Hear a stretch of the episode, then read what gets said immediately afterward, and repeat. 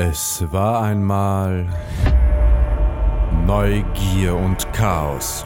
Das sind Roman Binder, Film- und TV-Schauspieler und Dieter Hörmann, Sänger, Komponist und Bandleader von Ilvi. Sie besprechen die neuesten und ältesten Themen der Menschheit und blicken mit Neugier auf das Chaos unserer Welt. Äh, ist das nicht ein bisschen dystopisch?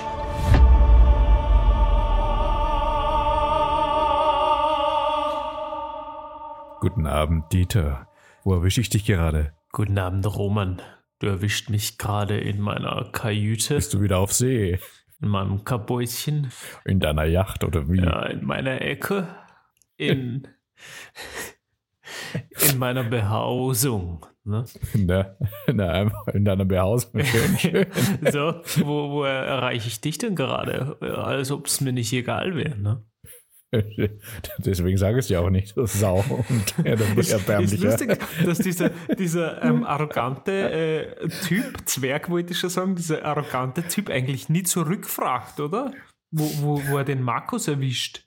Oder weiß er das eh, dass der immer im Studio ist? Also, das sitzt, glaube ich, einfach gegenüber. Das ist alles stumpf und erlogen, glaube ich. Wahrscheinlich, ja. Und du meinst, das ist einfach kurzsichtig und sieht ihn nicht, oder was? Bist, bist du noch da? Na, sie wollen so ein wiederkehrenden äh, Ding machen. Was mich dazu bringt, ähm, wir haben schon länger nicht geklärt, was du denn trinkst. Oh, ich trinke heute recht primitiv äh, Himbeerlimonade aufgespritzt mit Sprudelwasser. Bah, Sprudelwasser, wieso Sprudelwasser? Was heißt? Ein äh, Ja, Mineral? gespritzt, gespritzt Ein ist. gesp- äh, Ein gespritzten, ein kindergespritzten. So, sonst kommst du noch mit Apfelschorle. In eine Himbeerschale. Eine Himbeerschorle. Ah. Auf, auf Deutsch war das ein Himbeergracherl. Das erinnert mich daran, dass ich vor kurzem eine junge Dame kennengelernt habe, die sehr, sehr, sehr, sehr deutsch geklungen hat und hat gesagt hat, aber sie lebt seit immer in Österreich. Ja, ich habe mich auch erst vor kurzem mit einem ähm, Kollegen von uns unterhalten, der auch gesagt hat, seine Tochter, die ist mittlerweile so 14 oder 15, er, er war völlig fertig, weil seine Tochter nicht Wienerisch kann. Und er so ein ganz ein stolzer, sehr berühmter Wiener Papa ist, ja, der einfach durch sein Wienerischer berühmt worden ist. Und seine Tochter kann nicht Wienerisch, die redet Biefkisch, Biefchinesisch. Versteht sie ihn aber? Sie versteht ihn, ja, aber durch das äh, Fernsehen und vor allem wahrscheinlich durch diese YouTube-Generation, Insta, TikTok und so weiter, sprechen die halt das kaum mehr in dieser Generation. Das ist wirklich sehr, sehr angedeutscht, das Ganze. Und ihn macht das halt super fertig, gell? Und dich? Wie ist das bei dir? Hättest du die Angst oder ist es eine Angst von dir, eine tiefe seelische Angst, dass das Wienerisch ausstirbt? Du, in, in meinem Fall, Angst habe ich nicht. Ich glaube nicht, dass es ausstirbt. In meinem Fall wächst der Oscar ja dreisprachig auf. Also Deutsch, Wienerisch und Fluchen. Fluchen ist wunderschön. Fluchen, ja. Ja. Seine ganz eigene Sprache und das kann er schon richtig gut. Wenn andere Kinder aus dem Kindergarten arge Schimpfwörter mit heimbringen, dann sind die meistens definitiv von mir. Und du leugnest hoffentlich alles dann. Beim Ich leugne gar nichts. Nein, gar nichts. Ich leugne gar nichts. Na, im Gegenteil, ich sage auch ganz, also nicht stolz, sondern einfach Du blöde Funsen, das hat, natürlich hat er das von uns. das kann man schon ein bisschen was. schieße nicht raus, was ist mit dir? Na, ähm, was ich ihm versuche beizubringen, ist zu erklären, wann es angebracht ist, was zu sagen. Dass man für manche Situationen einfach Flüche braucht zum Beispiel oder irgendwie, äh, was sagst du, wenn irgendwas geschissen ist? Was sagst du denn dann? Sagst du, ach du heilige Tulpe? Oder was, was sagst du denn dann? Heilig Tulp ist wunderschön. Ja, oder? Das ist, das ist, jetzt nicht einmal Scheiß. Dann muss man mal sagen, ist ein Scheiß. Ich finde, in der richtigen Situation die richtige Sprache zu verwenden, äh, ich finde, das hat schon was. Und ich habe das Gefühl, das macht er eigentlich sehr gut. Ich war übrigens gerade sexistisch, Didi. Ich weiß nicht, ob es dir aufgefallen ist. Was hast du denn gesagt? Wiederhol's. Ich habe gesagt, hörst du depperte Funsen? Ja, das ist eine, eine gute Frage. Kannst du das für unsere norddeutschen Freundinnen erklären, was ein Funsen ist? Also das, was es heißt schon mal, okay. Die, die Funse ist ein äh, unschöner Begriff für eine Dame, die, die einen stört, glaube ich, von ihrem Benehmen her. Aber nicht nur vom Benehmen her. Es gibt mannigfaltige Dinge, die man. Na, du schaust schon wieder so, als wäre das falsch. Na, na, na, red nur weiter. Ich überlege nur gerade, wo der Begriff herkommt, wo die Begrifflichkeit herkommt. Funse, was ist das? Du meinst, wir sollten jetzt schon mal unseren Bildungsauftrag wieder erfüllen? Ja, logisch. äh, kleines, schwaches Licht, Funsen, umgangssprachlich abwertend, eingebildete, hochmütige, unangenehme, aber oft dumme, aber oft dumme, finde ich interessant, geistlose weibliche Person. Herkunft Ja, zu genau. Funzel. Ah, schau. Das hatte ich irgendwo abgespeichert, aber dieses Wissen wurde überlagert durch anderes sinnloses Wissen. Ich dachte, du beherrschst die, die Sprache des Schimpfens. Jetzt haben wir dich doch erwischt. Naja, die- ich verwende sie, aber die Bedeutung dahinter ist ja oft, wie würdest du sagen, mannigfaltig? Mann, mannigfaltig. Nein, aber was war das wirklich Sexistische, um auf den Punkt zu kommen, bevor du Ja, zu bitte. den Leserbriefen kommst? Das Sexistische war, dass ich grundsätzlich davon ausgegangen bin, dass die betreuenden Personen, dass es eine Frau ist, automatisch. Ja. Und das ist gleichzeitig natürlich sexistisch und bis zu einem gewissen Teil halt in unserer Gesellschaft leider immer noch Faktum. Ne? Aber wenn ich jetzt gesagt hätte, hey du Arschloch, Arschloch ist ja eher männlich, oder? Würdest du das zu einer Frau sagen? Ja, stimmt. Das Arschloch ist eher männlich konnotiert. Da, da hast du recht, ja. Haben wir gen- genderneutrales ähm, Schimpfwort parat? Ein genderneutrales Schimpfwort. Ist gar nicht leicht, gell? Ich überlege. Ja, ich überlege gerade, weil zum Beispiel du Volltrottel, ne, hätte ich jetzt da eher männlich gelesen. So in, in dem, wie wir es gelernt haben. Vielleicht sollten wir unsere Zuhörerinnen jetzt überhaupt darüber informieren, um was es denn heute geht, weil durch unser Intro werden sie es schwer herausgefunden haben. Es ist Teil 2 Ist ja von Hoffnung, Träume und Visionen.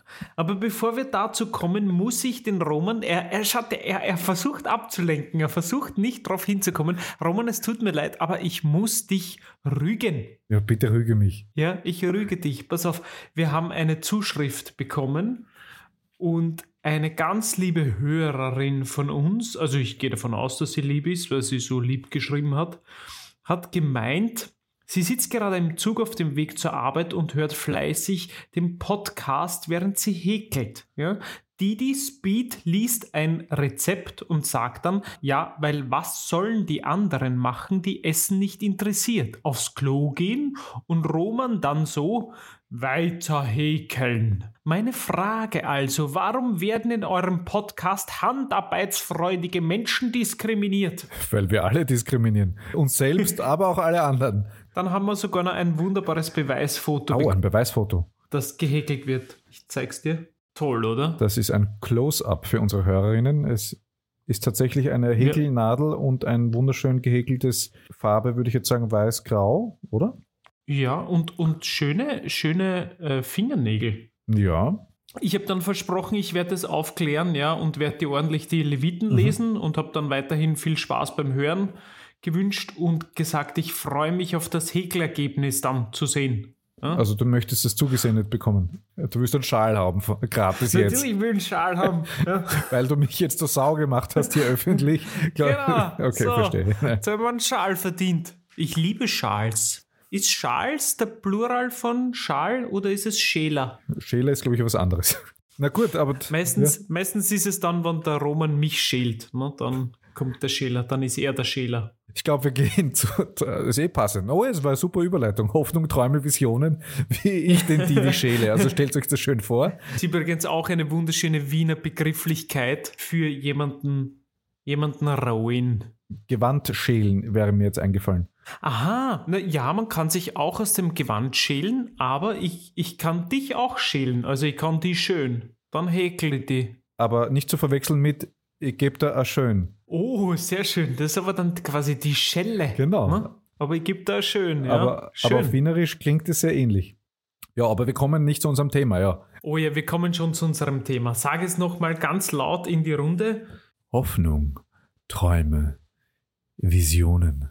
Jetzt frage ich mich wirklich, was du unter laut verstehst. Das ist, das ist ja Ich drehe unglaublich. es nachher auf den Pegel einfach rauf und dann habe ich es laut gesagt. also, also, also. Sprücheklopfer. Ich habe ein wunderschönes Zitat gefunden und das finde ich deswegen so lustig, wegen dem Erfinder oder Autor oder der Autorin, ich weiß es nicht genau, auf jeden Fall, der Spruch ist, die Hoffnung ist ein gutes Frühstück, aber ein schlechtes Abendbrot. Francis Bacon. Wahrscheinlich ist es Francis Bacon, aber ich glaube, es kann wirklich beides sein. Aber ich habe da den Witz wieder genommen. Bacon, natürlich ist der Abendbrot. Zum Abendbrot oder Frühstück Bacon, finde ich lustig. Für Egal. uns müsste es halt Francis Vegan Bacon sein. Stimmt. Vor allem, wir sind ja kein veganer Podcast, oder? Nein, das, wir sind auf keinen Fall ein veganer Podcast. Das war eigentlich der Beweis, dass wir kein veganer Podcast also deswegen haben. hast du es gesucht. Weil wir endlich einmal über Bacon sprechen. Und die Einschaltquote geht so nach oben. Bacon, Bacon, Bacon, Bacon. Bacon. Die reden über Bacon. Bacon. Bacon. Wahnsinn! super, super geil, die hören wir an, die zwei, die reden über Bacon. Zwei Männer reden über Bacon. Algorithmus fährt voll in die Höhe. Super. Dann würde ich äh, zum Eleanor Roosevelt äh, überwechseln. Der hat nämlich gesagt, auch was Schönes. Bitte. Die Zukunft gehört denen, die an die Schönheit ihrer Träume glauben. Ich lasse es gern so stehen, weil das ist wirklich, wirklich fein. Hast du noch was? Ich bin bei, ja, Bacon, Bacon, Bacon, Bacon. Bacon. Du bist hängen geblieben. Bacon. Ich habe beim letzten Mal, wie wir über dieses Thema gesprochen haben, ja gemeint, dass ich das Gefühl habe, dass ich zu wenig radikal hoffe und früher viel, viel utopistischer durch die Welt gegangen bin. Und ich habe seither so ein bisschen das versucht, mir immer wieder zu sagen, dass es schön ist, einfach auch so ein bisschen utopistische Hoffnungen und Gedanken zu nähren. Und das hilft voll. Das ist, sind oft nur so kleine Momente am Tag und so kleine Gedanken. Und plötzlich sind diese Granteleien, die man vielleicht so hat über Kolleginnen, Chefitäten oder, oder andere Mitmenschinnen, gar nicht mehr so wichtig, weil, es überhaupt nicht mehr so eine große Bedeutung hat. Es ist plötzlich viel schöner, wenn man sich denkt, ja, aber es gibt Hoffnung, dass alles gut wird, dass alles einen Sinn hat, wie es so ist. Und auch wenn das vielleicht so eine Spur oder so. Ja, ich, das ist eh klar, dass ich das Ganze schneide und dann so eine tolle Musik drunter lege, dass das so richtig einfährt, was du jetzt gesagt hast. Obwohl ich hängen geblieben bin geistig bei den Menschinnen, weil damit kann ich auch. Aber ich werde es mir ein paar Mal noch anhören im Schnitt. Werde ich den Rest auch noch verstehen, vielleicht, den du jetzt gesagt hast. Hast du noch was zu sagen? Die Zukunft ist noch nicht geschrieben. Das ist schön und ich glaube ja fast, dass es eine Lüge ist. Achso, du meinst, weil quantentechnisch bla bla bla irgendwie alles schon vorbestimmt ist. Ja, zumindest sind das ja im Moment die aktuellen Erkenntnisse der Quantenphysik, oder? Dass eigentlich schon alles da ist. Ich glaube, man hat ähm, Teilchen bestrahlt und vorher und nachher untersucht und angeschaut. Und so wie ich das verstanden habe, ist, dass du schon vorab erkennen kannst oder ein Teilchen schon vorab irgendwie die Information hat, ob es als nächstes bestrahlt wird oder nicht. Und dadurch wurde anscheinend bewiesen, dass die Zeit quasi kein stringentes Ding ist, sondern schon klar ist, wo schaust du denn so kritisch? Nein, ich höre dir noch ganz genau zu. Also, ne? Versuche ganz genau den Fehler also, zu finden. den Fehler zu Ja, also das so, so habe ich, das, so hab ich das verstanden. Und deswegen geht man davon aus, dieses Teilchen es quasi schon irgendwie weiß, dass es in der Zukunft bestrahlt werden wird. Und das soll beweisen, dass die Zeit eigentlich nicht wirklich stringent ist. Dass sie relativ ist, wissen wir ja schon lang durch den Herrn Einstein. Ich weiß ja nur von der Geschichte, dass du eben, ähm, dass die Quanten sich, also wenn man sie anschaut, dann verändern sie ihr Verhalten und wenn man sie nicht beobachtet, ob jetzt mit, äh, mit den Augen oder mit irgendeinem Gerät, dann tun sie etwas anderes. Aber das wissen sie scheinbar jetzt vorher, wenn man diese zwei Theorien zusammenhängt wissen sie schon, ob du sie anschauen wirst. Und denken, ja sicher, mache ich jetzt. Weiß ich schon. Jetzt schaut er mich gleich deppert ab. Pass auf, 3, 2, 1. Na, schau, schau das schon deppert. Ne? Ich habe schon gewusst, dass du deppert schauen wirst. Sagt der eine Quant zum anderen Quant, die Quanten verschränkt sind. Der wird mir, grad, der wird mir gleich so deppert anschauen. Ja, Quantenphysik, wir müssten einen Quantenphysik-Podcast jetzt, finde ich, rausbringen. Ich wollte auch sagen, wir werden irgendwann entweder den Herrn Zeilinger oder Leute, die vielleicht noch gescheiter sind als er, mal zu uns Die einladen. werden Spaß haben bei uns. Wir stellen uns jetzt mal ganz dumm, Herr Zeilinger. Erklären Sie uns das ja. Aber schau, wir sind auch, wie man sieht, große Sprücheklopfer, weil wir haben keine Ahnung und können zehn Minuten über ein Thema reden, das, worüber wir keine Ahnung. Wir sollten in die Politik gehen. Wir ha? sollten Politiker werden, ja. Die Nutzpartei. Wir, ich habe mir gedacht, die, die, Danke, dass du es ignoriert hast. ich habe mir gedacht, Didi, ähm, dass wir gleich eine zweite Kategorie ranhängen, weil sie so wahnsinnig passend ist und wir haben es letztes Mal nicht mehr hinbekommen von der Zeit her.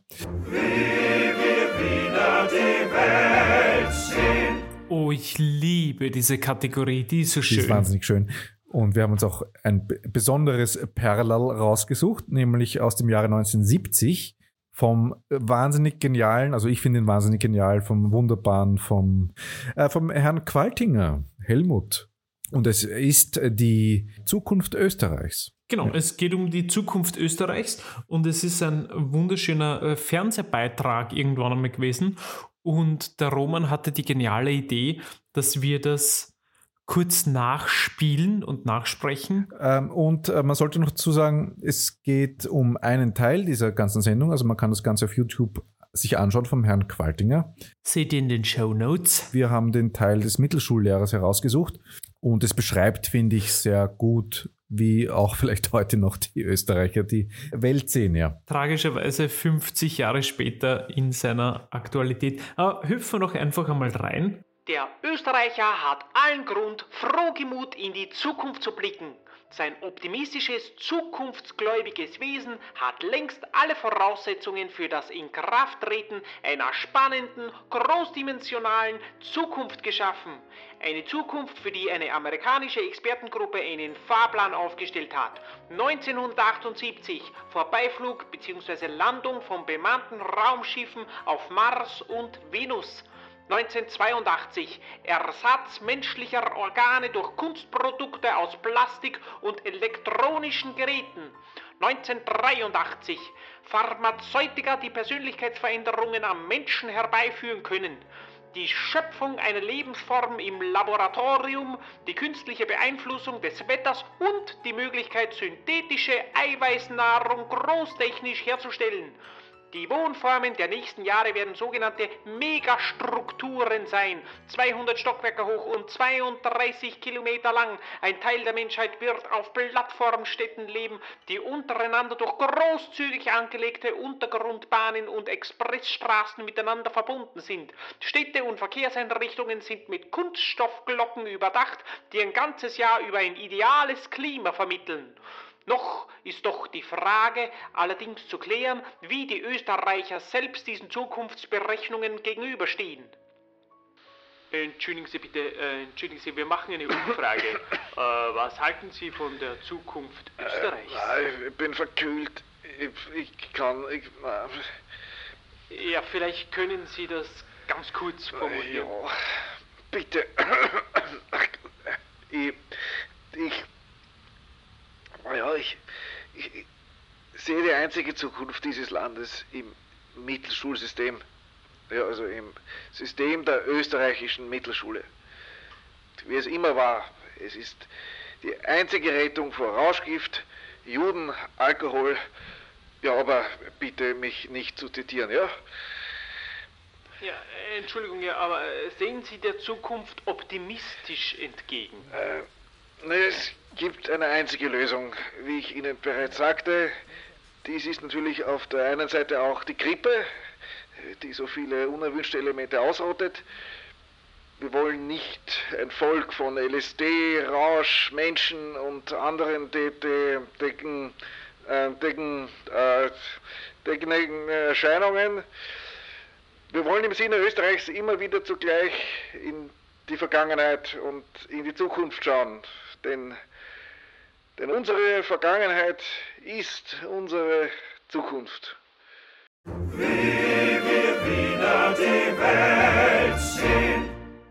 Ja, Roman, ich muss dir ganz ehrlich sagen, also wenn man sich das so anhört oder durchliest, was damals in den 70er Jahren so vom Herrn Qualtinger geschrieben worden ist, es ist schon echt arg, teilweise, was es davon gibt, was es davon noch nicht gibt, wo man sich denkt, arg eigentlich, dass wir als Menschheit noch nicht weiter sind. Ja, das war aber immer Phänomen, dass die Menschheit sich alles Mögliche ausgemalt hat, wo wir sein werden in 20 Jahren und 10 Jahren und viele Dinge nicht eintreten, was ich sehr am eigenen Leibe zu spüren bekommen habe, weil es viele Ängste auch schürt sehr viele Ängste entstehen durch diese Horror-Zukunftsprognosen, die für manche Menschen nur Horror sind und für andere innovativ.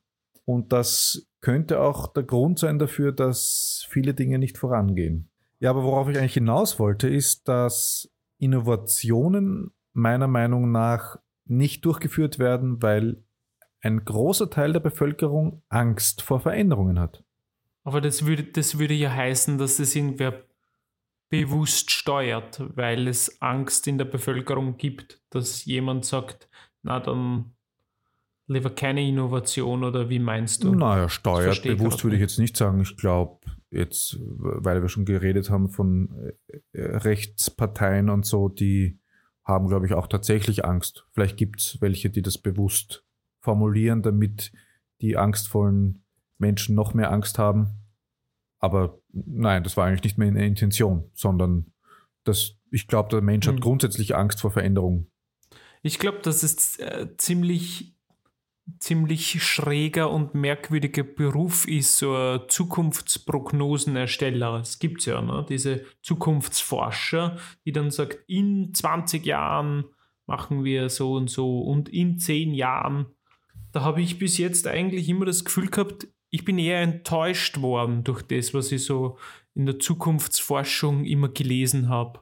So wie ich kann mich erinnern, dass ich, ich glaube 2013, 14, 15 herum immer wieder gelesen habe, dass wir 2020 bereits ähm, global gesehen nur mehr selbstfahrende Autos haben und niemand mehr ein eigenes Auto braucht deswegen, weil es sinnlos ist. Du brauchst dann kein Auto mehr, weil du bestellst dir quasi das Auto wie ein Taxi. Du sagst, ich möchte jetzt von A nach B und holst da in der App dieses selbstfahrende Auto, setzt die eine und das bringt dich dorthin, zack, und du brauchst, brauchst kein eigenes ich glaube, es gibt Auto aber Städte, dafür. wo das schon ziemlich weit ist oder fast schon dort ist, wie du es jetzt gerade beschrieben hast.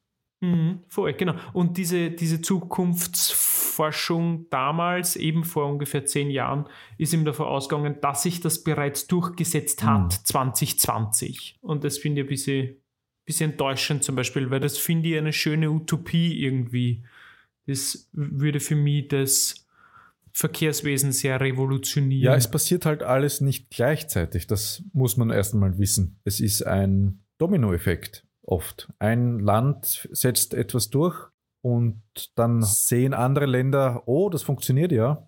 Und ich glaube, nur so kann es wirklich passieren, dass gute Dinge richtig innovativ passieren. Ist halt auch, ich meine, es hat schon viele gute Vorteile, dass wir sehr viele Reglementierungen haben, aber für Innovationen ist es halt gerade bei uns in Europa teilweise halt wirklich der Oberkiller. Ja. Also zum Beispiel allein in Österreich, dass es, glaube ich, jetzt ein Gesetz gibt, das sagt, dass in den nächsten paar Jahren, ich kenne die Zahlen jetzt nicht genau, ähm, es nur mehr E-Taxis zugelassen werden dürfen. Aber das Problem ist, dass es gar nicht genug Ladestellen gibt und man jetzt schon weiß, dass zu dem Zeitpunkt, wo dieses Gesetz greift, es auch nicht genug Ladestationen geben wird. Das ist, finde ich, symptomatisch dafür, dass wir gern so viel wollen würden, aber die Voraussetzungen mhm. dafür nicht schaffen können wollen oder es einfach tun. Ja, dafür braucht es halt das Vertrauen, ne? Das Vertrauen darin,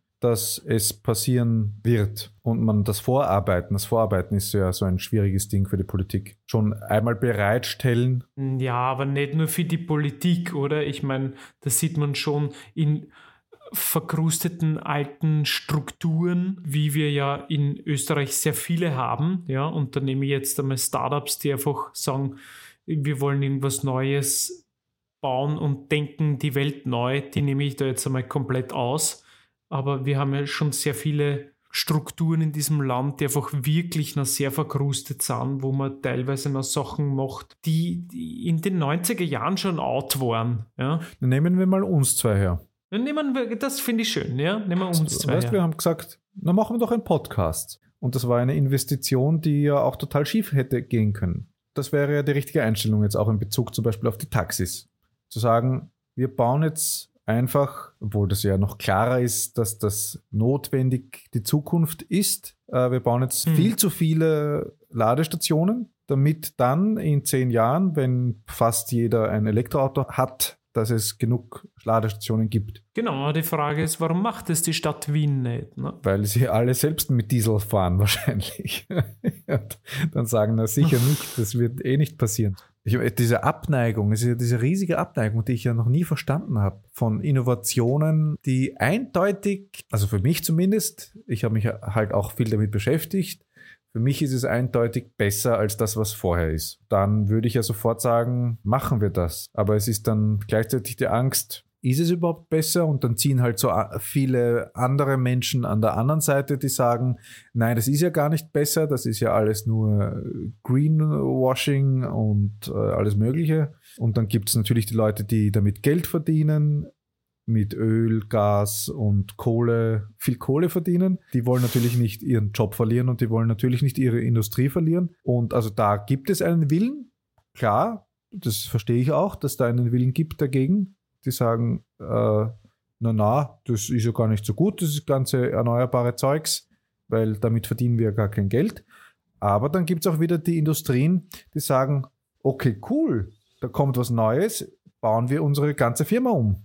Also es gibt's ja auch. Ich, wir möchten ja oder wir sollten ja unserem Titel gerecht werden und die positiven Aspekte herauskristallisieren. Absolut, ja. Ich bin, bin da ganz bei dir, weil es, es hat natürlich irrsinnig viele, gerade jetzt in der ähm, E-Mobilität, ja, ganz viele Herausforderungen. Punkt eins, wo nehmen wir den ganzen Strom her? Ja, das ist eh klar, dass dieser Strom natürlich auch produziert werden muss. Aber auch da gibt es ja wunderbare Systeme, die entwickelt und erfunden worden sind, wie man so mit Seitenflüssen und so, wie man da ähm, Strom erzeugen kann und also mit so eigenen Turbinen, die man da baut. Also ich denke mal, es gäbe wirklich viele coole Ideen und ja, ich fände es so cool, wenn es irgendwie mehr mutige Leute gibt, die dann sagen, da investieren wir rein. Von mir aus finde ich auch auf staatlicher Ebene, warum sollten, sollten nicht Staaten da das Interesse haben, da rein zu investieren? Noch mehr als es wahrscheinlich eh schon tun, ja, aber so, dass es halt in einem Tempo vorangeht, dass wir diese, wie es jetzt immer heißt, dieses Wort, diese Energiewende, ja, dass wir das, dass wir das hinkriegen. Es ist halt so unplastisch, glaube ich, für viele Menschen. Was heißt das überhaupt? Es klingt so, und das ist wahrscheinlich Framing, es klingt so, als müsste ich jetzt eben absolut meine Komfortzone verlassen. Alles wird sich verändern und ich muss alles aufgeben, was ich liebe und ich möchte meinen äh, SUV weiterfahren, der mit Diesel läuft, weil das ist günstig und die da oben sowieso gehen mir alle am Arsch vorbei und ist mir doch wurscht, was Mhm. sein wird in zehn Jahren. Du meinst, es bräuchte auf jeden Fall mal vorerst die Akzeptanz und das Verständnis, dass sich eh alles verändert. Weil ich glaube, das ist einmal das, das Wichtigste zu wissen. Es verändert sich eh alles. Wenn ich mir anschaue, wie die Welt vor 20, 25 Jahren war, ist sie halt jetzt einfach faktisch eine andere. Punkt, dass wir vor 20 Jahren gesagt hätten, es laufen nur mehr Zombies herum und weil alle so in ihr Smartphone reinschauen und wir heutzutage uns so schnell entwickelt haben, dass wir nicht einmal mehr über Handysucht reden, obwohl jeder fast 10 Stunden am Tag an mindestens zwei Handys herumscrollt gleichzeitig. Das zeigte schon, dass nicht alles gleich bleibt und das ist jetzt symptomatisch ein, ein Bild ja, von dem, wie ich finde, dass, ja, das sollte man sich einfach verinnerlichen, dass so wie wir heute die Welt wahrnehmen und sehen, so wird sie in zehn Jahren nicht sein. Ja, und es wäre absurd, finde ich, das verhindern zu wollen. Ich weiß schon, dass man, wenn man älter wird, dann wird man meistens konservativer. Aber es ist ja völlig absurd zu sagen, nein, das will ich nicht, dass sich das verändert, weil die Welt dreht sich weiter und wie du vorhin gesagt hast, das ist sowieso quantentechnisch eh schon vorprogrammiert. Gibt's eine Ruhe, das ist eh schon alles fix. Angeblich. Aber stell dir vor, ein Land hätte sich entschieden, ein Land, das es kann natürlich, möchte jetzt nicht westlich überheblich klingen, kein Handynetz auszubauen. Was passiert mit diesem Land? Sa sagen wir, Frankreich sagt, wir wollen keine Handys. Wir, wir brauchen nur über unsere Grenzen schauen. Ein Land, das sich dafür entschließt, kein Glasfasernetz zu bauen. Ne? Welches Land meinst du denn? Ich meine hier nicht Deutschland, aber ich meine hier mal Deutschland. Ne? Ja, und jetzt einfach global das schlechtesten Internet haben. Und ich meine, das ist ja für, für Deutschland ja wirklich peinlich, ja. oder? Ich meine, und das spricht genau da dafür. Einfach dieses wir sind eh die Exportweltmeister, wir sind eh die coolsten und leibendsten und das werden wir immer bleiben, weil wir haben unseren BMW und den Bayern München. Ja, das ist ja das nächste Thema. Deutschland und die Autos weil sie immer von Autos gelebt haben und immer von Benziner und Dieseln, äh, wollen sie das nicht ändern. Und wer hat sie überrannt? Natürlich die Chinesen mit ihren elektrischen Autos, die saugünstig sind und jetzt nach Europa verschifft werden. Oh Wunder. Ja. Und das hätte man vor 20 Jahren schon sehen können, dass das keine gute Idee ist, auf den Picken zu bleiben. Das ist lustig, weil ich habe heute das erste Plakat gesehen von dieser Firma und ich mache jetzt Werbung deswegen nicht, weil wir irgendwie Geld dafür bekommen, aber von dieser neuen ähm, chinesischen Firma BYD, Byte. die diese unter Anführungszeichen genau diese, diese billig chinesischen Autos, so billig sind es gar nicht, ja, ähm, E-Autos nach Europa bringen, habe ich heute die, die erste Plakatkampagne gesehen. Wie auch immer, ich, ich gebe auch nur diese Beobachtung kund, dass es halt einfach der Veränderung Sicht auftut. Ja, wie ist es bei dir? Hast, wie geht es wie geht's dir mit Veränderungen? Bist du offen Veränderungen gegenüber? Äh, ja, klar. Ich habe das Gefühl, mein ganzes Leben ist immer eine einzige Veränderung. Also es verändert sich ständig. Also ich merke natürlich, dass es schön und gut wäre, ein bisschen mehr Konstanz im Leben zu haben.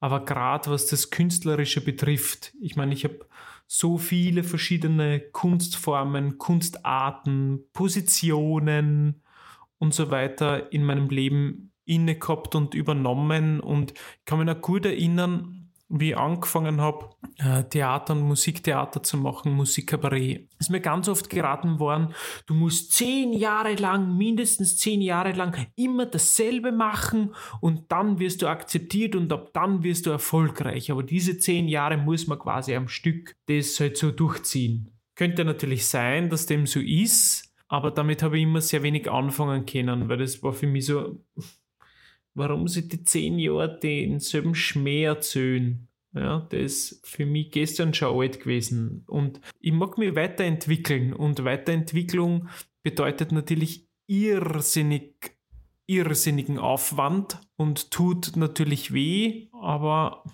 ich empfinde es notwendig und auch gut.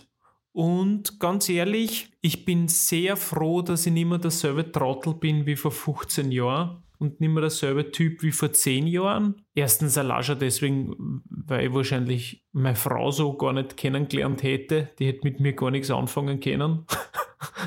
also, ähm, wenn ich mich nicht irgendwie weiterentwickelt hätte und das wäre irrsinnig tragisch, das wäre traurig für mich. Da bin ich schon froh. Und klar, es, es ist natürlich mit viel Schmerz und viel Selbstreflexion verbunden, aber es gehört anscheinend irgendwie zu meinem Leben dazu.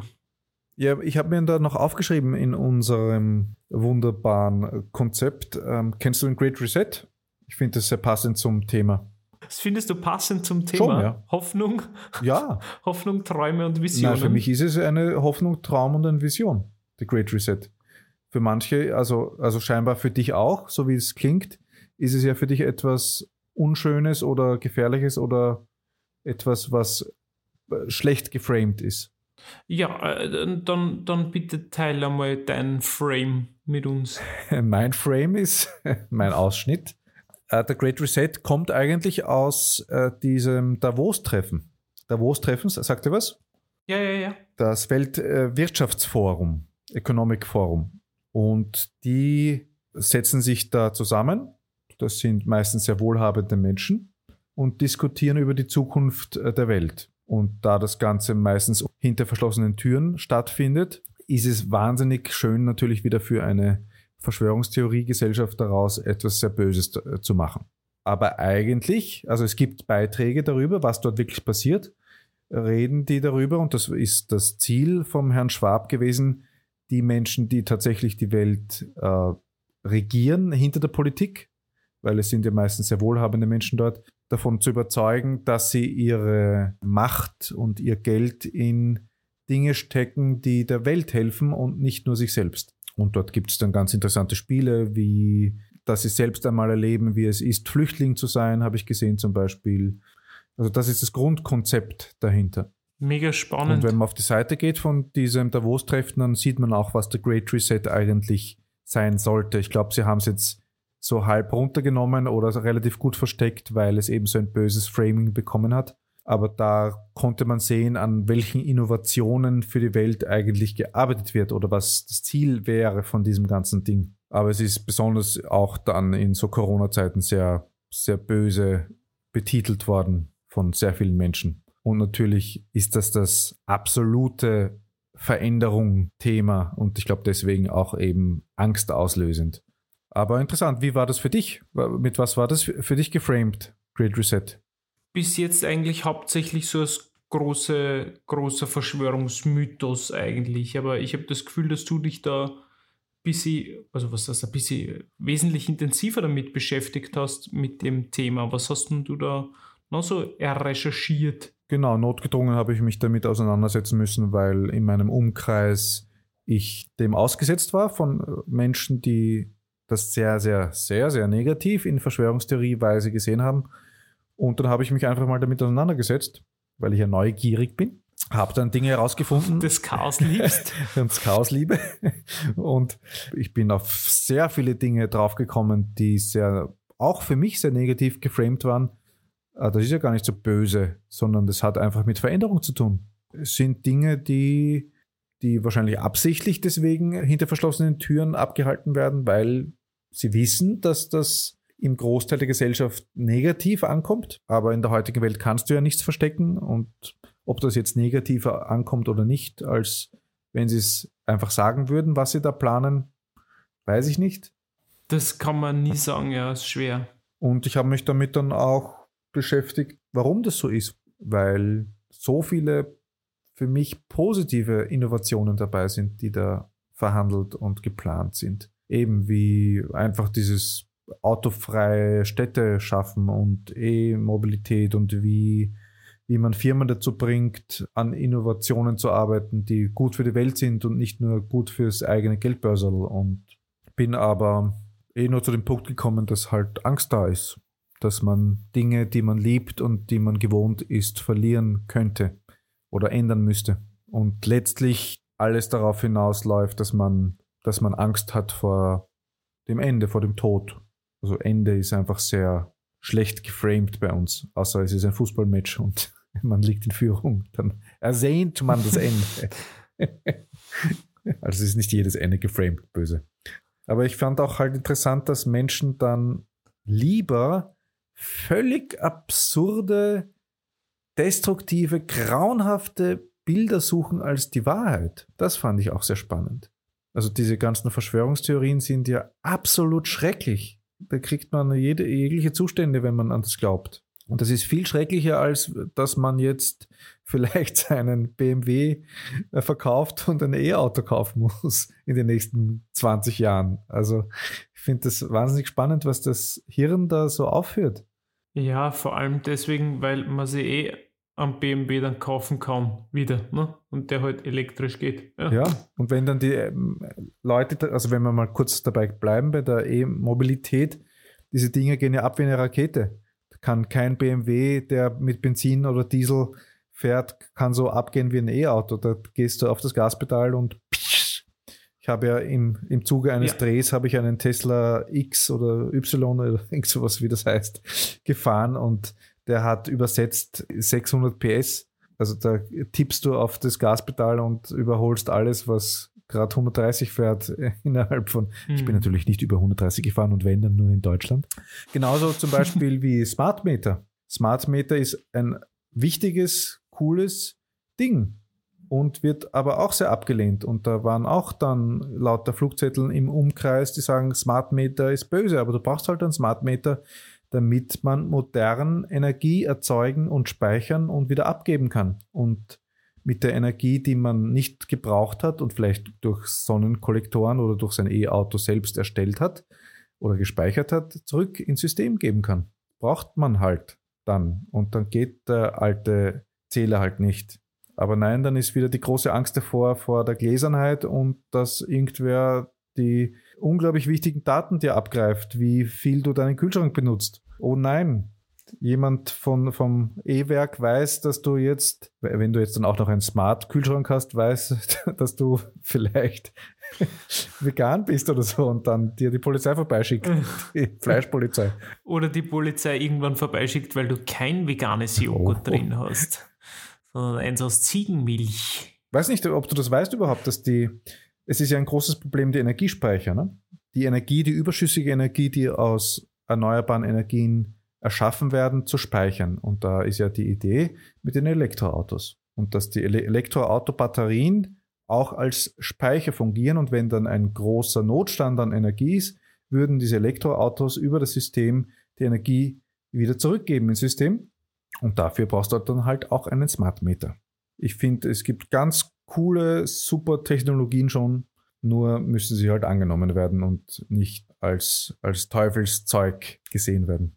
Ja, heftig. Nein. Ja. Na, das ist, es ist, ich, ich fand es, finde es immer noch und, und fand es damals super spannend, dass du diesen Weg gegangen bist, die das so in diese, mit dieser Materie zu beschäftigen und die da so reinzuhauen. Vor allem sich mit diesen ganzen Verschwörungsmythen da auseinanderzusetzen. Ich habe ja ein bisschen einen ähnlichen Fall gehabt bei mir in der unmittelbaren Umgebung und habe da einen ganz anderen Weg gewählt. Hast du ihn erwürgt? Oder Ich, genau, ich habe einfach gemordet. ganz anderen Weg gewählt. Einfach für, für mich entschieden, ich habe diese, diese zeitliche und energetische Ressource nicht, um mich damit auseinanderzusetzen und habe die Konfrontation und den Diskurs einfach komplett vermieden und bin dem völlig aus dem Weg gegangen, weil ich es einfach nicht der Zart habe. Und es ist lustig, weil es schaut mir eigentlich gar nicht so ähnlich, aber gerade so in dieser Corona-Zeit war es ja immens. Haben sich ja wirklich einige Lager diesbezüglich aufgemacht, was natürlich, wo es dann nicht nur um Corona gegangen ist, ne, was dann noch weiter und weiter gegangen ist. Und ich habe die einfach diese energetische Ressource nicht gehabt und ich war für mich mit diesem Thema, mit dieser Existenzangst so sehr beschäftigt, dass man dachte, es ist mir wurscht und wenn ich jetzt durch, das, durch den Nasenbohrer-Test chippt werde, dann habe ich halt ein Pech gehabt, dann ist es halt so. Dann bitte hoffe ich, dass wir Leihwand programmieren und ich kein Arschloch werde und fertig. also ja, Ja, es sind halt so viele Dinge an die Oberfläche gespült worden. Aber da machen wir mal einen eigenen Podcast drüber. Absolut, genau. Und, und eigentlich sind wir ja genau beim, beim entgegenliegenden Thema, ne? bei der Hoffnung, bei, Ja. der, bei den Träumen. Ja, passend dazu habe ich auch damals ein Buch gelesen vom Hans Rosling. Kennst du das? Factfulness? Na, Also unsere Zuhörerinnen kennen das vielleicht teilweise, weil es war eine Zeit lang zumindest sehr bekannt. Es heißt, wie wir lernen, die Welt zu sehen, wie sie wirklich ist. Und das ist ein Buch von ihm. Da versucht er anhand von echten Zahlen zu beschreiben, dass die Welt eigentlich besser ist, als sie den meisten erscheint. Er hat dann auch so Umfragen dazu gemacht und wenn man die Leute befragt, wie, wie sehen sie die Zukunft, dann ist es deutlich schlechter meistens als was tatsächlich ist. Also es gibt zwei Bücher. Es gibt eines, das ist wirklich voller Zahlen und Statistiken und allem möglichen und dann gibt es eines, wo er so mehr seine Lebensgeschichte beschreibt. Es gibt so ein bisschen eben Kritik über diese Bücher auch, dass es äh, Zahlen vereinfacht sind oder die Weltsicht vereinfacht ist oder dass es halt aus einer westlichen Sicht ist, weil er ist aus dem Westen natürlich oder dass er überbetont den Fortschritt. Aber ich fand das sehr cool, das Buch, und ich habe auch teilweise das nachrecherchiert, ob das stimmt. Und ich finde, es gibt Hoffnung. Danke für diesen Literaturtipp. Gerne, gerne. Also Hans Rosling werden wir auch in die Show Notes geben, ja. Also ich habe mir gedacht, es wäre gescheit für diese Sendung, wenn es dir recht ist, dass wir überhaupt über Innovationen, die tatsächlich passieren, reden. Passend auch zum Buch. Ich habe mir extra heute vor dem Podcast noch eine Doku angesehen über technische Innovationen. Ja. Cool. Lass mich teilhaben an deinem Wissen. Ja, es wird zum Beispiel jetzt schon sehr fleißig gebaut an Gezeitenkraftwerken, die schwimmen im Meer. Fand ich urcool. Das sind, sind so riesige, Ja. wie so groß wie eine Boeing äh, ungefähr Dinger. Und die nutzen sehr effektiv einfach die Gezeiten, die nicht abhängig sind vom Sonne oder vom Wind, weil sie, die Gezeiten sind immer, solange es den Mond gibt. Wenn der Mond nicht mehr da ist, ist sowieso blöd. Ja, wer teppert. Und damit kann sehr, sehr viel Energie erzeugt werden. Und dann habe ich darin gehört, dass Windkraft ja bei vielen verpönt ist, aber dass das bekämpft werden kann, indem diese Windräder in Privatbesitz übergehen. Weil man gemerkt hat, das ist viel, viel äh, angenehmer für die Leute, weil sie sagen, ah, das ist mein Windrad und ich bekomme Energie dadurch. Das fand ich super. Ja, das müsste dann auch so sein, dass diese Energie, die dadurch gewonnen wird, halt auch vernünftig Genau. vergütet wird. Ne? Dass man nicht das, was man wieder zurückspeist ins System, so lächerlich wenig bezahlt wird, dass es eigentlich überhaupt nicht auszahlt. Aber ja, natürlich hast du recht. Das gehört dazu. Und das ganze Thema ist aber wahrscheinlich sowieso nur notwendig, bis die ersten Kernfusionsreaktoren funktionieren. Prognosen, aber sind wir wieder bei Prognosen, wissen wir nicht, ob das stimmt, sind, dass es zumindest so zwei- 2030 die ersten echten Versuche geben wird. Also Versuche gibt es jetzt schon, aber die sind eher lachhaft. Also da haben sie für, für drei Sekunden, glaube ich, mehr Energie erzeugt, als sie verbraucht haben. So ist, glaube ich, derzeit der Status. Aber Energie für die Welt, und das wäre halt dann auch wichtig, wenn wir Kernfusionsreaktoren irgendwann bauen, dass das nicht nur für uns ist, sondern halt auch für die Welt und für andere Kontinente, die das nicht haben und das am besten gratis. Ja, dann glaube ich, schaut die Welt besser aus für jeden von uns, für die Menschheit. Und dann ist vielleicht auch mehr dieser Menschheitsgedanke da. Und dazu muss man halt Dinge auch gratis machen und gratis hergeben, finde ich. Das, ich, ich nicke ganz schweigsam, weil ich da schwer dafür bin. Ja, weil es halt auch ein Menschenrecht ist, irgendwie einfach, dass wir in dem System, in dem wir sind, existieren dürfen, so dass es uns gut Ja. geht. Es kann nicht sein, dass man unser System zur Verfügung stellt und sagt, ja, theoretisch kannst du den Teil haben, aber rein praktisch kannst du ein bisschen scheißen, gell? Das, siehst du? Dreisprachig. Ja, und anhand eines Beispiels habe ich auch herausgesucht noch, weil ich glaube ich einmal in einem Podcast darüber gesprochen habe, über das Hochgeschwindigkeitszugnetz in Europa. Das finanziert äh, wird eigentlich von der EU mit Milliardenbeträgen. Ich glaube 21 Milliarden habe ich irgendwo gelesen.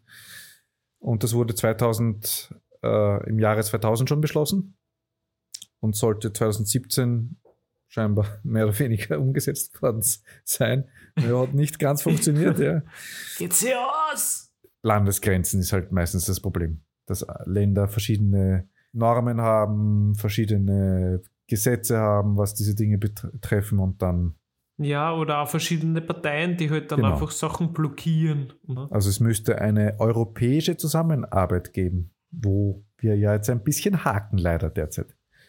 Das ist doch sehr schön, dass du da so interessiert bist und so gebildet und ich so viel von dir da mitnehmen kann. Das ist sehr schön. Ich bin ja neugierig und ich höre ganz, ganz neugierig zu. Vielleicht liegt es daran, dass ich immer schon von meiner Kindheit an ein Trekkie war, also ein Star Trek-Fan. Und ich glaube, das hängt ein bisschen damit zusammen, dass ich so eine positive Weltsicht bekommen habe, weil Star Trek eines der wenigen Zukunftsmodelle ist, die positiv sind, die ein, eine positive Menschheitszukunft äh, vorhersehen. Also der Gene Roddenberry eigentlich. hauptsächlich. Der Erschaffer von Star Trek. Aber die sind doch die ganze Zeit Jim Beam im Krieg und werden angegriffen und Achtung, Ja. Raumschiff und alle wackeln, hu, hu, hu, und dann wackeln so. Und Sonst würde sich ja das keiner anschauen, wenn nicht ein bisschen geballert wird. Aber, so als Menschheit, die Menschheit an sich hat sich sehr weiterentwickelt und hat sehr, also hat Geld abgeschafft. Es gibt keinen Rassismus und all diese Dinge. Das wurde von Star Trek erschaffen, mehr oder weniger. Und das war schon sehr innovativ zu der Zeit, also in den 60ern. Und eben auch der erste Kuss zwischen einer schwarzen Frau und einem weißen Mann im Fernsehen und solche Dinge. Und wir haben sehr viele tolle Dinge dadurch entwickelt, auch in der Menschheit, die ohne Star Trek gar nicht zustande gekommen wären, wie zum Beispiel Mobiltelefone und Tablets oder Replikatoren, 3D-Druck, wie wir in einer kommenden Folge von uns hören werden, dass das tatsächlich schon passiert, 3D-Druck von Lebensmitteln. spannend. Spannend. Bist da schon in der Zukunft unterwegs? Gefällt mir. Oder Holodex äh, wird auch schon gebastelt und alles Mögliche, was dann Star Trek vorkommt. Oder PCs. Keiner, wir könnten nicht diesen Podcast aufnehmen, wenn wir äh, Star Trek nicht gehabt hätten, wahrscheinlich. Würden wir uns öfter sehen, rein physisch. Schrecklich, Vorstellung, schrecklich, schrecklich. Es würde uns keiner zuhören. Wir würden nur miteinander Ja. reden. Grauenhafte Vorstellung. Ja. genau. Haben wir eh jahrelang gemacht. Und es hat sich zum Glück auch eine riesige Fanbase entwickelt auf der ganzen Welt. Ja, für Neugier und Chaos meinst du, das stimmt, ja. Ja, für Neugier und aber auch für Star Trek. Ein bisschen weniger Aber als auch bei uns. Ja. Die, ja, die, die haben auch ein bisschen davon mitnaschen dürfen von dem Erfolg, ja. Und die Milliarde Ja, wir- haben wir auch noch nicht eingespielt bei Neugier und Chaos. Da sind wir auch noch knapp entfernt. Kommt schon noch, Schritt für Schritt. Schritt für Schritt. Nur Ja. nicht hudeln. ja, dann würde ich noch ganz am Schluss, damit wir ein anderes Thema haben, ein, eine Kategorie einbauen, nämlich Oh, das ist das beste Rezept der Woche. Meine lieben Häklerinnen und Häkler, heute werdet ihr dieses Rezept womöglich auch verstehen, da es nicht ich vortragen werde, sondern der Roman. Und da freue ich mich ganz besonders. Und ich nehme mir jetzt einen Stift und werde mitnotieren. Okay. Ihr könnt, ihr könnt es aber auch in den Shownotes lesen, wie der die das letzte Mal gesagt hat, ja. Es handelt sich nämlich um, wir sind zwar kein veganer Podcast, aber um vegane Krautfleckerl. Es, äh, ich benutze am liebsten, habe ich herausgefunden, Burgunderkraut. Also es ist Weißkraut. Man kann auch Weißkraut verwenden, aber ich finde Burgunderkraut macht es noch viel besser. Dann natürlich Fleckerl, wie, wie jeder will. Können auch mit Ei sein, wenn jemand will. Geht schon wieder? Ähm, dann Salz, Pfeffer, ganz normal zum Abschmecken. Kreuzkümmel nehme ich gern. Man kann aber auch normalen Kümmel verwenden, wenn man jetzt total pervers ist. Ähm, dann mit Knoblauch. Dann mit veganem Speck natürlich. Äh, Zwiebeln und ähm, ja, das war's eigentlich ganz einfach. Und das Ganze wird dann zubereitet. Fleckerl extra kochen und dann das Ganze anschmalzen mit Deckel den Rest und dann mischen und dann servieren. Ganz einfach. Und wie nennst du dieses Rezept? Krautfleckerl. Klassisch österreichisch gut. Und männlich, sehr männliche Krautfleckerl.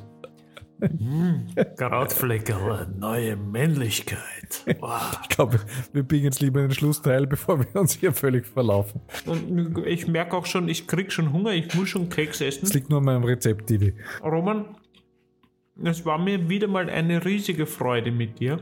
Ebenso. Ebenso. Es ist so schön, jedes Mal sich mit dir auszutauschen.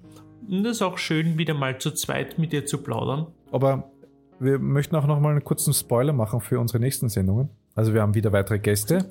Wir haben heute schon ein bisschen gespoilert im Star Trek-Teil über vielleicht 3D gedruckte wunderbare Lebensmittel. Ui, Das wird sehr spannend. das wird sicher spannend, ja. Und dann reden wir auch noch über die Bodies, meinen Body und deinen Body und vielleicht von einem Body unseres Gastes. Das wird auch sehr spannend. Und ähm, was haben wir noch? Wir werden auch noch eine Folge über, das, über die Pflege machen. Genau, aus erster Hand. Also seid gespannt, was da alles folgt in den nächsten Wochen. Und wir freuen uns, wenn Ja. ihr uns wieder zuhört und sind sehr dankbar, dass ihr fleißig erwachsen tut, wie man so schön sagt in Österreich. Wolltest Also- du uns nicht noch was mitteilen, was du herausgefunden hast, was dir ChatGPT gesagt hat? Das stimmt, ja. Ich habe nämlich ChatGPT gefragt, passend zu unserer Sendung, wie die Menschheit ihren Untergang verhindern kann. ich habe einfach mal geschaut, was sie äh, da so ausspuckt und ich fand das schön. Es hat nämlich zum ersten hat es Bekämpfung des Klimawandels ausgespuckt. Ist solide, gefällt mir. Solide. Viele leugnen ihn, zwar den menschengemachten Klimawandel, aber darauf scheißen wir jetzt mal. Also nicht ich, ne, es soll nicht so rüberkommen. Ich bin absolut überzeugt davon, dass der Mensch ein Trottel ist und den Klimawandel ziemlich mies beeinflusst. Dann, das fand ich, das wirst du lieben, Didi. Bewahrung der biologischen Vielfalt. Mhm. Ja, das mag ich natürlich sehr, weil weiß nicht, ob du es weißt, aber das ist einer meiner großen Dinge, wo mir das Herz immer blutet, wenn ich in meine alte Heimat komme und ins Weinviertel rausfahre und links und rechts von den Straßen einfach nur diese Monokulturen sehe. Da blüht mir das Herz. Da, da, boah, das ist ganz schlimm für mich. Und ich verstehe es natürlich aus landwirtschaftlicher Sicht, die Notwendigkeit bis zu einem gewissen Grad, aber das, das ist schon Na, da machen wir einen eigenen Podcast Also- drüber, Didi. na, sehr gerne. Ich schicke dir Dokus darüber, wie cool es ist, nicht Monokulturen zu machen, weil das viel effektiver und effizienter ist und viel mehr ausspuckt, als wenn du Monokulturen machst. Und wenn ihr auch was darüber wisst, schreibt uns, okay? Und wenn ihr der Meinung seid, Monokulturen ist der geilste Scheiß auf der Welt, den wir unbedingt Schreibt es uns brauchen, nicht. schreibt Also uns auch, auch. ja. schreibt es uns nicht. Schrei oh ja, Ja, schreibt es bitte, uns ja. auch und wir werden dieses Thema abhandeln. Ja? Freue mich. So, wir haben noch einen Punkt. Äh, Bekämpfung von Armut und Ungleichheit. Hat er auch mir ausgespuckt. Hm. Förderung von Bildung und Wissenschaft. Auch ein wichtiger Punkt. Und internationale Zusammenarbeit und Diplomatie. Das ist so gescheiter Das ist ChatGPT. Ja, ich würde sagen, warum gibt es das, das noch nicht als politische Partei? Das ist eine Idee. ChatGPT for President. Wir drei, weißt du? Du, ich und ChatGPT. Wir machen eine Partei. Jetzt ist es soweit. Jetzt haben wir es herausgefunden am Schluss. Wir, wir haben eine Redenschreibnerin, die Frau ChatGPT. Sprechen kann es auch schon selber. Für Ja, was braucht ihr uns das- eigentlich, ist die Frage. Naja, zum, zum äh, Steuergeld hinterziehen und zum korrupt sein. Ne? Genau. Das gehört zu jeder guten Partei, finde ich Das auch finde dazu. ich ja fast ein Einfach- schönes Schlusswort. Das, für das brauchen wir eigentlich noch die Menschheit. Also die Menschheit. Und Humor. Und Humor. Ja. Humor. Humor kann ChatGPT definitiv noch nicht. Ich habe es getestet und da ist ChatGPT, da hat es noch großen, großen Bei deinem Aufholbedarf. Humor zumindest, ja. Den verstehe ich aber auch nicht, Didi. Also, ja. Du, Hu- Humor und Humorverständnis sind wieder zwei verschiedene Sachen. Ja, das ist auch zu hinterfragen, warum du meinen Humor nicht verstehst. ich freue mich, dich nächste Woche Ich freue mich auch und wie ich würde auch sagen, es gehört mehr gelacht. Nicht nur mehr geschmust, es gehört mehr gelacht. Und seid innovativ darin. Ja. In, Im Schmusen. Bitte seid sehr innovativ und ich möchte auch bitte dazu Mails bekommen, wie innovativ ihr geschmust habt. Klingt komisch. Ist aber so. Nur dann, bevor es noch weirder wird, wünsche dir mit diesen hoffnungsfrohen Aussichten und deinen schönen Visionen, was das Schmusen betrifft, alles Liebe. Und ich freue mich, wenn wir uns wieder Und hören. Schöne Träume. Bussi, Papa.